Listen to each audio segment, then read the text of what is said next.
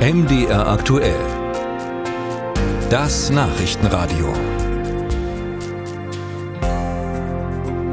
Der Flughafen Leipzig-Halle ist das zweitgrößte Drehkreuz für Luftfracht in Deutschland und auf Platz 3 in Europa.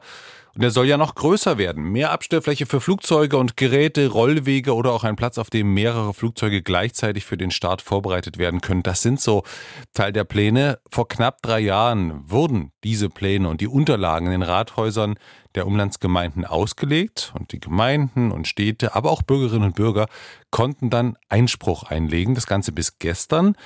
Grund für uns mal nachzufragen, wie steht es denn um die Akzeptanz für das Projekt? Sophia Spiropoulos. Die Einsprüche landen bei der Landesdirektion Sachsen auf einem Stapel, über den man sich im Laufe dieser Woche einen Überblick verschaffen will, so die Auskunft eines Sprechers am Telefon.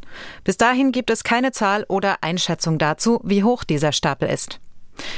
In welche Richtung es geht, zeigt aber eine Bestandsaufnahme, die die Linke vergangenen September mit einer kleinen Anfrage ans sächsische Wirtschaftsministerium machte. Bis dahin waren rund 6500 Einwendungen von mehr als 8000 Bürgerinnen und Bürgern eingegangen. Von vielen tausend Einwänden, die gesammelt worden seien, spricht auch Peter Richter, Vorsitzender der Interessengemeinschaft Nachtflugverbot Leipzig-Halle. Konsequenz? Wir erwarten hier schon äh, eine ordentliche Prüfung momentan.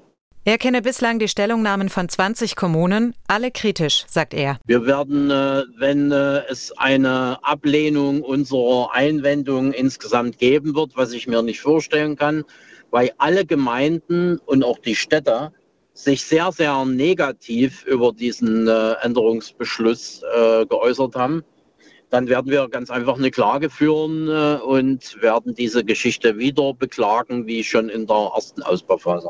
Die Akzeptanz bei den Kommunen sei sehr gering, so Richter.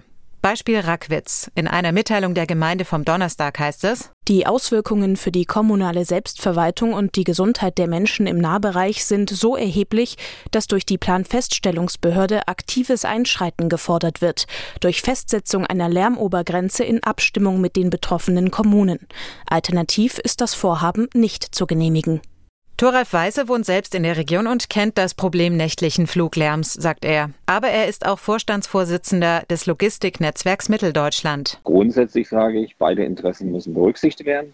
Aber gebe zu bedenken, der Leipziger Flughafen ist halt ein Aushängeschild in der Region. 35.000 Menschen sind in der Region im Bereich Logistik beschäftigt, sagt der Präsident der IHK zu Leipzig, Christian Kirpal. Wenn es jetzt zu weiteren Verzögerungen kommt, ist das auch kein gutes Signal für die ansässigen Unternehmen und potenzielle Investoren. Es wurde erst vor kurzem die Ansiedlung äh, eines Flugzeugbauers verkündet.